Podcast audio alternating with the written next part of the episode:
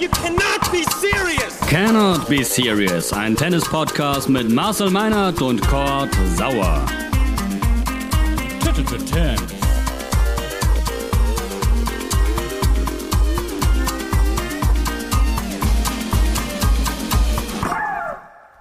Cannot Be Serious, neue Folge. Moin und hallo. Wir sprechen über Tennis, auch wenn es in diesen Tagen, Wochen und Zeiten vielleicht ein bisschen schwerer fällt. Ähm, wir, das sind meine Wenigkeit Kurt Sauer und Marcel Meinert. Hallo Marcel, wie ist die Lage?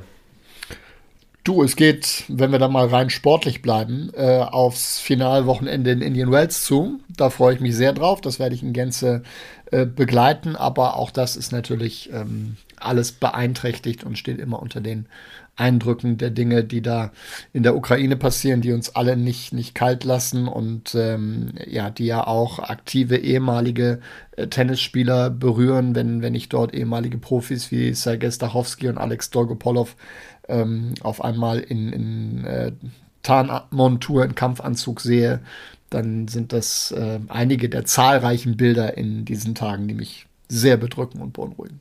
Ja, ich schließe mich an. Ich muss auch sagen, dass mir ähm, das Verfolgen des Sports gerade nicht so leicht fällt wie sonst, beziehungsweise ja, ist ja keine Überraschung und kein Geheimnis. Da gibt es gerade wirklich Wichtigeres. Äh, worauf ich gerade in diesen Tagen verstärkt achte oder wie du es auch schon sagst, ähm, was macht der Sport draus als eben Institution und als eigene Welt, wo es auch um Vorbilder geht?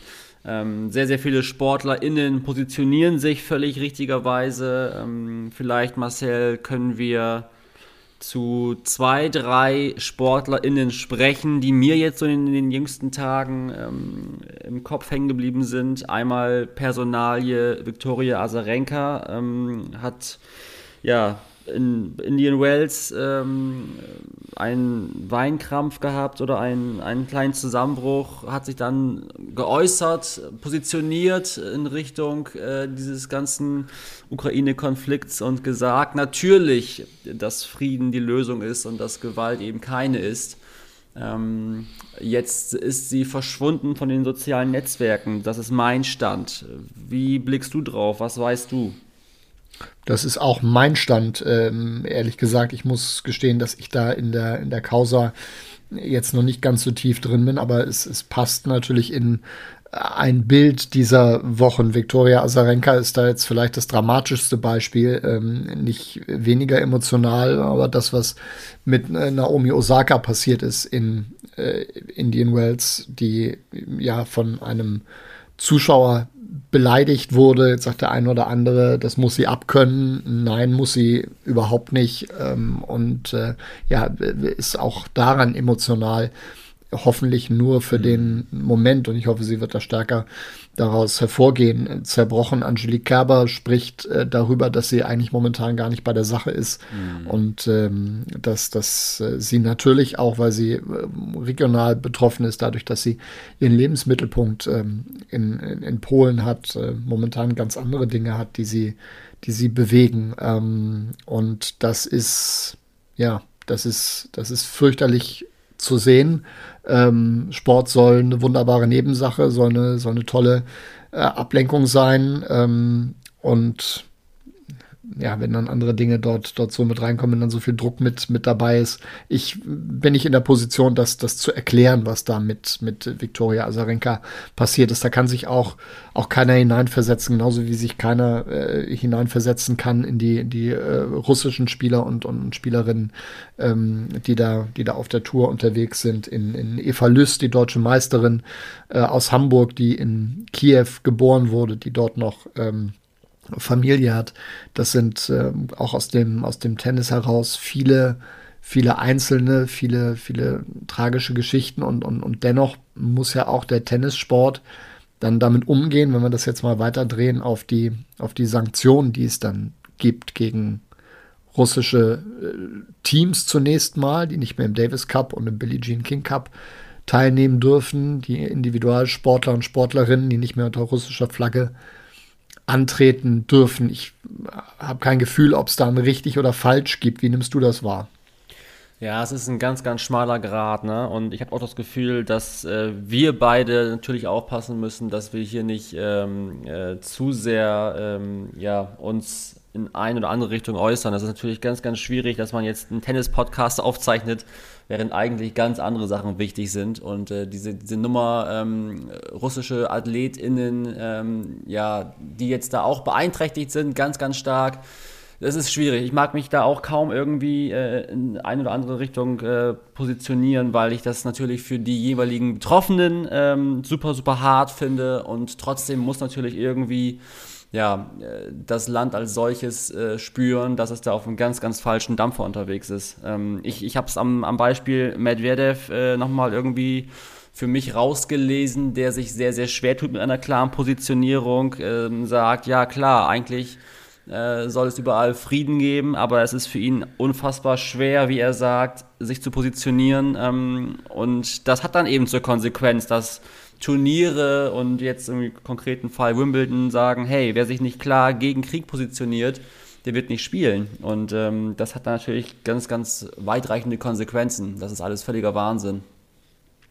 Ja, ich finde, das ist ein, äh, ein sehr gutes Beispiel, ähm, weil wir auch über zumindest aktuell noch die Nummer eins der Welt sprechen, weil wir über einen der, der populärsten, profiliertesten Athleten sprechen, die, die Russland weltweit hat und natürlich auch ein, ein Aushängeschild sein soll. Gleichwohl äh, muss natürlich auch Daniel Medvedev ge sich Gedanken um, um seine, seine eigene Sicherheit äh, machen.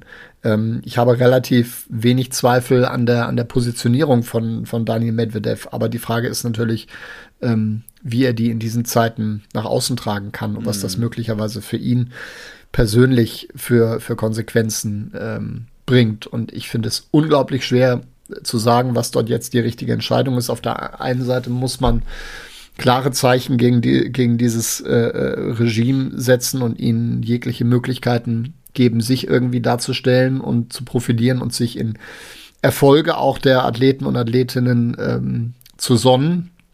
Auf der anderen Seite ist es halt äh, die Frage, inwieweit man dann äh, Medvedev und Co. dadurch damit reinziehen muss, obwohl sie eigentlich eine, eine komplett andere Position vertreten, die sie halt nur nicht so äußern können. Ja, also das wird auf jeden Fall die nächsten ähm, ja, Wochen und wenn es doof läuft, sogar Monate Thema bleiben, zumal wir ja auch gemerkt haben, dass Sanktionen in sämtliche Richtungen jetzt nicht so super krass äh, Wirkung gezeigt haben bisher. Also man hat das Gefühl, und da werden wir jetzt ja wirklich ähm, politisch, ähm, dass das, was da passiert und verhängt wird, ähm, nicht äh, der, der Schlüssel ist für eine ja für ein Ende des, dieses Krieges. Insofern nicht der kurz nicht den kurzfristigen Erfolg ja, bringt. Ja. Das ist das ist richtig. Die die Frage ist, was macht man was macht man alternativ? Ja, das genau. ist, ist ja. Aber das werden wir das werden wir hier leider nicht äh, erledigen und und befrieden können. So traurig das ist. Es bleibt uns dann äh, doch das beschränkte Handeln und dann, äh, ja, jeder muss tun, äh, was im eigenen Rahmen irgendwie möglich ist. Ähm, und, und, dann darüber hinaus bleibt uns eben dann doch der Blick auf den Sport und sei es äh, zur kurzweiligen Ablenkung, ähm, ja. die ja irgendwie auch mal sein muss, weil man ja nicht den ganzen Tag irgendwie ähm, sich da mit diesen bedröppelnden, traurigen, schwierigen, schlimmen Themen beschäftigen kann. Ähm, Indian Wells läuft. Wollen wir vielleicht vorab noch mal eben ein bisschen über den Davis Cup sprechen, Marcel? Da gibt es ja, ja, auch ein paar tolle, ähm, ja, zumindest aus Hamburger Sicht Neuigkeiten. Genau, der Davis Cup ist zurück in Deutschland und äh, zurück am Roten Baum. Die Emotion Group mit Edwin Weindorfer, mit dem Deutschen Tennisbund und auch mit Alexander Zverev, der sich da ähm, an entscheidender Stelle mit eingebracht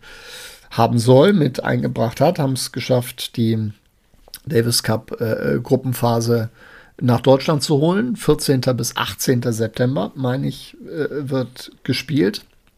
Äh, jetzt kann man von dem neuen Format halten, was man will. Ähm, aber bevor diese Veranstaltung komplett irgendwo in Fernost verschimmelt, ähm, finde ich es zumindest nachvollziehbar, dass man, dass man einen Versuch macht und sagt, okay, komm, wir, wir werden jetzt das Rad der Zeit nicht mehr komplett zurückdrehen können. So realistisch muss man ja auch sein. Ja.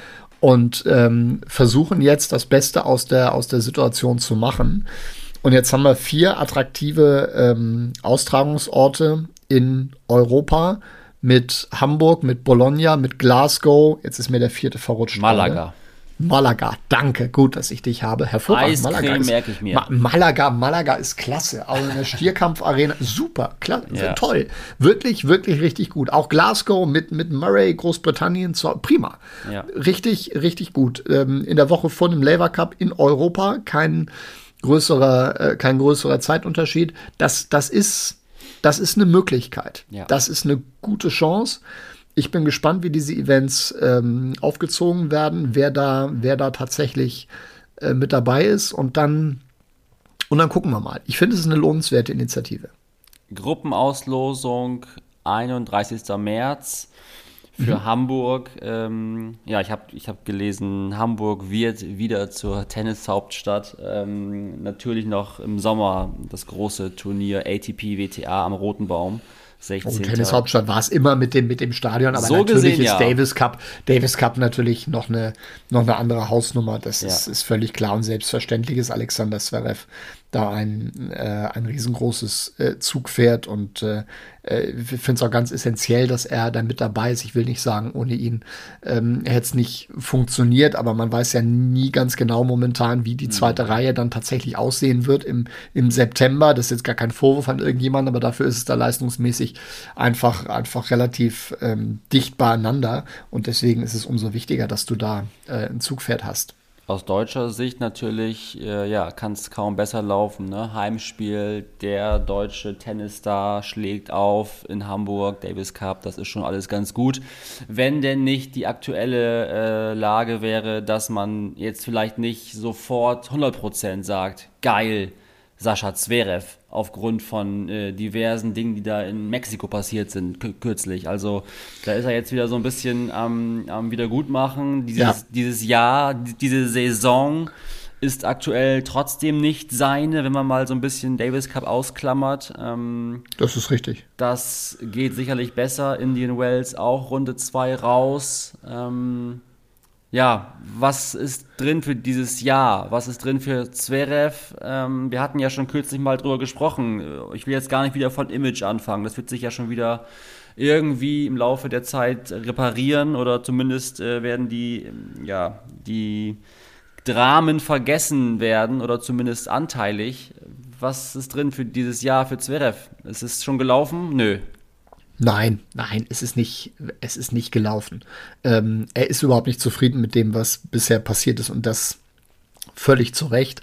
Ähm, ich bin noch nicht so weit, äh, da jetzt tatsächlich äh, den, den sportlichen Katastrophenfall äh, auszurufen, denn, denn dafür war auch die Leistung gegen Tommy Paul jetzt nicht schlecht genug und keine absolute Katastrophe. Die Art und Weise, wie es dann am Ende wieder passiert ist mit vier Doppelfehlern in, in einem Aufschlagspiel, die ist dramatisch und wir haben alle gedacht, dieses Thema äh, ist erledigt, aber ähm, es ploppt halt dann doch immer noch wieder auf, wenn er nicht komplett bei sich ist, wenn er sich nicht zu 100% spürt, wenn er nicht, nicht so in seinem Rhythmus drin ist, wie er es im letzten, im zweiten Halbjahr 2021 war. Ähm, und ähm, das sind, das sind mehrere Dinge. Das sind jetzt nicht nur die Geschichten, die in Acapulco passiert sind, waren, glaube ich, auch damit zu tun, dass er einfach vorher seine eigenen Erwartungen ähm, nicht erfüllt hat. Und dann macht er sich äh, selber relativ viel Druck. Das Ganze dann auch noch gegen einen sehr, sehr guten Gegner, muss man sagen. Also Tommy Porter hat eines Ja. seiner besten Matches äh, überhaupt gespielt. Das darf man da an der, an der Stelle äh, nicht, nicht wegnehmen. Und ähm, ich finde dennoch, dass Alexander Zverev die ein oder andere wirklich vernünftige Entscheidung jetzt dann nach Acapulco ähm, getroffen hat. Ich äh, habe schon den Eindruck, dass Davis Cup ein gutes Signal war, auch die Art und Weise, wie er sich da ähm, verkauft hat. Er hat jetzt dann auch im, im Doppel ähm, voll durchgezogen, steht jetzt im Halbfinale äh, Freitagnacht noch. Jetzt kann der ein oder andere sagen, okay, was, was soll das? Ist doch völlig beliebig. Ähm, ich glaube, dass das schon dem Selbstvertrauen ein bisschen gut tun kann, da jetzt noch zwei, drei Erfolgserlebnisse zu bekommen und, und dann äh, nach Miami zu fahren, denn es ist ja alles nur Kopfsache. Wir sprechen ja nicht drüber, dass, dass dort irgendwie technisch was nicht läuft oder er, ähm, äh, er das Tennisspielen äh, verlernt hätte. Er, er, er, muss einen klaren Matchplan haben, den muss er mit kühlem Kopf umsetzen und das hat zuletzt aus verschiedenen äh, Gründen äh, nicht, nicht funktioniert. Ähm, das ist nicht gut, weil seine eigenen Erwartungen äh, sehr, sehr hoch sind. Und ähm, ja, das macht ihm momentan das, das Leben schwer. Aber es werden da auch wieder, wieder andere Zeiten kommen. Natürlich ist jetzt bei jedem Turnier spannend, was machen die Zuschauer, wie reagieren die Absolut. auf ihn, gar keine Frage. Ähm, das ist jetzt eine Geschichte, mit der er klarkommen muss. Und die ist sicherlich dann auch zusätzlich noch mal ein bisschen, bisschen erschwert und äh, die auch durchaus hemmen kann. Aber das ist halt Teil der Suppe, die er jetzt auslöffeln muss. Absolut. Ich äh, würde tatsächlich, um auch diese heutige Folge ein wenig kompakt zu belassen, gerne noch mit dir über Nadal sprechen. Nadal ja. einmal als, äh, als Einzelnes, aber auch äh, im Spiel gegen Kirgios, wo er wieder ordentlich äh, Rambazamba war. Ähm, hast du das Spiel gesehen? Kirgios Nadal, Indian Wells. Ich muss gestehen, nein. Ich habe parallel Europa League kommentiert ja, mit Eintracht auch. Frankfurt. Das war auch nicht ganz so undramatisch. Ähm, deswegen habe ich nur äh, einen Ausschnitt und jetzt die Berichte im, im Nachhinein äh, mitbekommen und ja. habe gemerkt, ich habe hab eine ganze Menge verpasst. Wie immer, ähm, wenn da, Kyrgios spielt, würde man fast ja, behaupten. Ne? Ja, das war wieder genau. ein, ein schönes Drama auf allen Ebenen. Genau, genau. Wenn wir vielleicht mit Nadal anfangen, ja, da begann das gerne. Drama ja schon, ja schon in der ersten Runde gegen Sebastian Korda. Es ist ja also, du denkst, du hast alles gesehen in diesem Sport und dann kommt, dann kommt so ein Match um die Ecke, der, der sitzt eigentlich in der Kabine. Das Ding ist, ist durch. Der liegt 1, 6, 2, 5 hinten in den Sätzen 2 und 3. Und dann ist es gar nicht so, dass Korda dieses Match komplett wegschenkt und dass er die Bälle nur noch an die Plane spielt, sondern dann kommt auf einmal dieser Champion und findet, findet genau die richtigen Antworten, bleibt cool, hält den Ball mit einer anderen Länge im Spiel. Zwei, drei kleine Situationen, die gegen Korda gehen. Ja, dann auch mal ein unnötiger Doppelfehler, der dann damit reinspielt und er ist da und gewinnt das Ding im Tiebreak. Maschine. Also, ich habe eigentlich keine Worte mehr dafür. Es ist wirklich Wahnsinn, was der noch dieses Jahr irgendwie auspackt und was er offenbar auch noch will. Also ja. äh, wirklich ja. keine Schwächen zu lassen und selbst ja. eine Schwäche wie in den ersten beiden Sätzen gegen Korda ähm, dann wieder so auszubügeln, äh, wirklich unmenschlich und äh, Naturgewalt, ne? Wirklich Wahnsinn. Ich plädiere für eine weitere Form, für eine weitere Steigerungsform des Superlativs. Ja. Rafael Nadal wäre es wert. Keine Ahnung, wie man den dann nennen sollte. Megalativ, ähm, Goatlativ möglicherweise. Unvorstellbar. Ja, Goatlativ gefällt mir sehr gut. Ja, also ähm, ich versuche es auch hier kurz zu halten. Kirgios, ähm, wieder diverse Mätzchen. Äh, ich, da, eigentlich wiederholt man sich ja, dass er sich mit den Fans irgendwie anlegt, ähm, dass er einen Racket auf den Boden schmeißt. In diesem Falle äh, schmeißt er nach dem Handshake mit dem Stuhlschiedsrichter, nach dem verlorenen Spiel, das Racket dort auf den Boden mit ordentlich Wucht. Also ist am Netz auf Netzhöhe und das Racket fliegt wirklich komplett bescheuert Richtung äh, Grundlinie, trifft eigentlich einen Balljungen, der noch irgendwie reaktionsschnell ausweichen kann und nicht getroffen wird.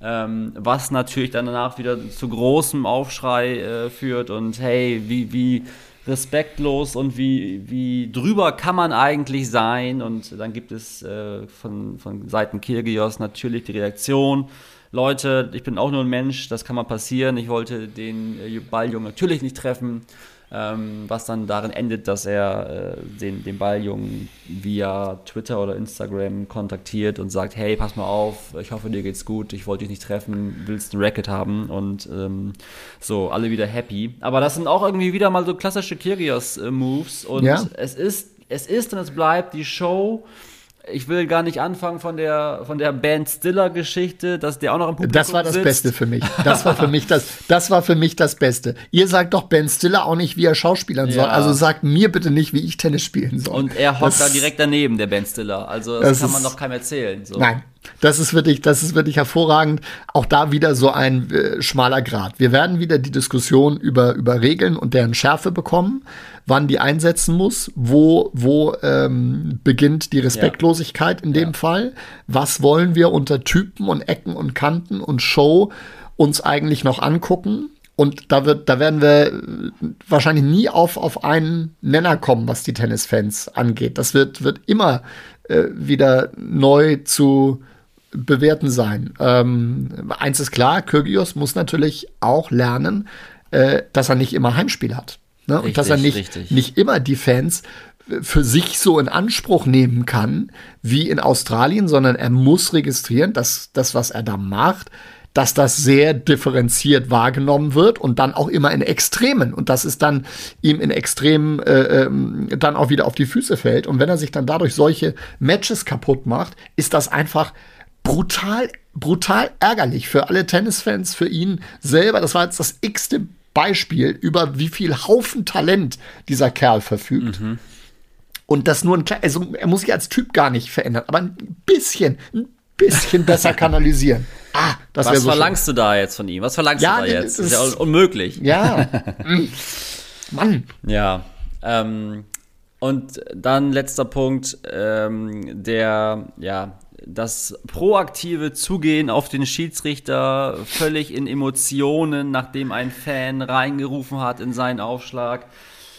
Bro, wie lange willst du die Scheiße noch laufen lassen, Bro? ähm, du weißt doch, du hast das nicht im Griff, Publikum. Ich will hier spielen in Ruhe und du lässt die alle rumschreien. Also, das sind ja auch dann Sätze, die ich dir regelmäßig zurufe. Äh, Bro, wie lange willst du diesen Podcast noch laufen lassen, Bro? Das ist einfach Kirgios und man liebt es oder man hasst es. Ich muss sagen, ich habe da schon ein paar Sympathien für, aber du hast völlig recht, es darf Ja, habe ich ja auch. Ne? Ähm, habe ich ja auch. Also äh, in gewisser Weise brauchen wir ähm, die Show ja auch, aber, aber überhaupt keine Frage. Da muss es, da muss es Grenzen geben. Ich bin nicht derjenige, der die definieren kann. Ähm, du leider auch nicht. Ja. Und ja. so haben wir weiter, weiter was zu diskutieren. Ist doch auch schön. Marcel, du hast es eben schon gesagt, äh, das Wochenende ist Finalwochenende. Ähm, lass uns. Boah, ey, Halbfinale Nadal gegen Alcaraz. Also ich will es nicht künstlich in Länge ziehen hier, aber, aber Nadal gegen Alcaraz. Ja. Also Entschuldigung. Alt gegen äh, jung, alt boah. gegen neu, äh, frisch gegen frisch. Alles drin. Ich brenne ja. jetzt schon. Das wird, das wird mein Highlight am Samstag. Ich freue mich auch und wir gucken auf die ähm, Finalspiele und werden uns dann äh, zu einem möglichen Anlass in der Folgewoche wieder melden, so es denn von euch gewünscht ist. Marcel, hast du noch es was? Es ist unbedingt gewünscht. Ich habe zum, ich habe zum, äh, zum Abschluss, das will ich nicht ähm, unter den, unter den Tisch fallen äh, lassen, weil äh, wir ja tatsächlich äh, intensiv gehört werden und äh, Feedback bekommen, nicht unter den Tisch fallen lassen, was äh, der liebe Manuel mir geschrieben hat, ja. und zwar nochmal zu äh, Alexander Zverev und seinem Ausreißer, Ausraster der, in, in Acapulco. Der Neuer schreibt dir, das finde ich aber bemerkenswert. Ja, siehst du mal, mit wem ich alles in Kontakt stehe. ähm, ähm, was man denn so als Wiedergutmachung äh, machen könnte. Er, er meint, auch eine Strafe wäre nicht angemessen. Er schreibt, meiner Meinung nach wären Charity-Aktionen und ähnliches mit Kindern und Jugendlichen eine Möglichkeit äh, für Zverev, um sich zu entschuldigen. Maßnahmen äh, dieser Art habt ihr bisher im Podcast nicht thematisiert. Stimmt, haben wir deswegen nicht them thematisiert, weil es ja jetzt natürlich keine Strafe ist per se, die die, die, die ATP irgendwie vorschreiben äh, könnte. Und es würde ja für Sascha auch nicht zwingend als Strafe wirken, weil er das, weil er das ganz gerne äh, macht, diese Geschichten auch grundsätzlich. Ähm, aber es äh, ist natürlich schon richtig, das äh, ist eine, eine Geschichte, die ihm grundsätzlich gut zu Gesicht stehen würde, was so, was so das Image angeht. Ich würde jetzt nichts davon halten, ihm irgendwelche Sozialstunden ähm, da, da aufzubrummen. Da wüsste ich nicht so ganz, wie das, wie das aussehen äh, sollte. Ähm, und kann mir schon vorstellen, dass es da im Team Zverev auch in, in dieser äh, Richtung durchaus Gedanken gibt, Mensch, was können wir, was können wir da vielleicht äh, mhm. machen, um gerade jetzt dann wieder näher dran zu sein, dass der eine oder andere das dann so auslegt, okay, jetzt, jetzt kommt er, jetzt kommt er gerade jetzt, weil er was wieder gut zu machen hat. Ja, das ist dann wahrscheinlich so, aber allen kannst du es, ähm, kannst du es sowieso nicht recht machen. Grundsätzlich hat er ja diesen Weg auch schon, äh, auch schon vorher eingeschlagen mit, mit den Dingen, die da äh, passiert sind nach Olympia ähm, und, und auch im, im Spätherbst. Äh, das, da ging ja schon viel in diese Richtung. Kann man sicherlich noch äh, intensivieren und ich meine auch im, im Hinterkopf zu haben, das passt dazu ganz gut, wollte ich auch noch unbedingt loswerden, dass er auch angekündigt hat, seine eigene Stiftung äh, äh, zu gründen. Ähm, da wollen wir mal gucken, was da dann bei rauskommt in der näheren Zukunft. Der große Cannot Be Serious Charity Cup, powered by Sascha Zverev. Ich sehe es So. vor mir, So. Marcel. Du schlägst auch nochmal auf. ähm, da würde, Das will, das da, will keiner. da das würde jeder spenden, Marcel, gar du kein- aufschlägst. Ja, allerdings, ja, das wird, das wird ich dann, wüsste ich schon, wohin ich das weiter, weiterleiten würde. Okay. Also das wäre vergebene, vergebene Liebesmühe. Vielleicht will es irgendeiner hören, wenn ich mich dann, dann verbal dazu ähm, Ja. verlustiere, aber Okay. Himmels Willen. Ich gehe mal in die Konzeptionierung und Bitte. äh, wir sprechen wieder. Habt eine gute Woche zusammen und ja, bleibt friedlich und sauber. Tschüss zusammen. Tschüssi.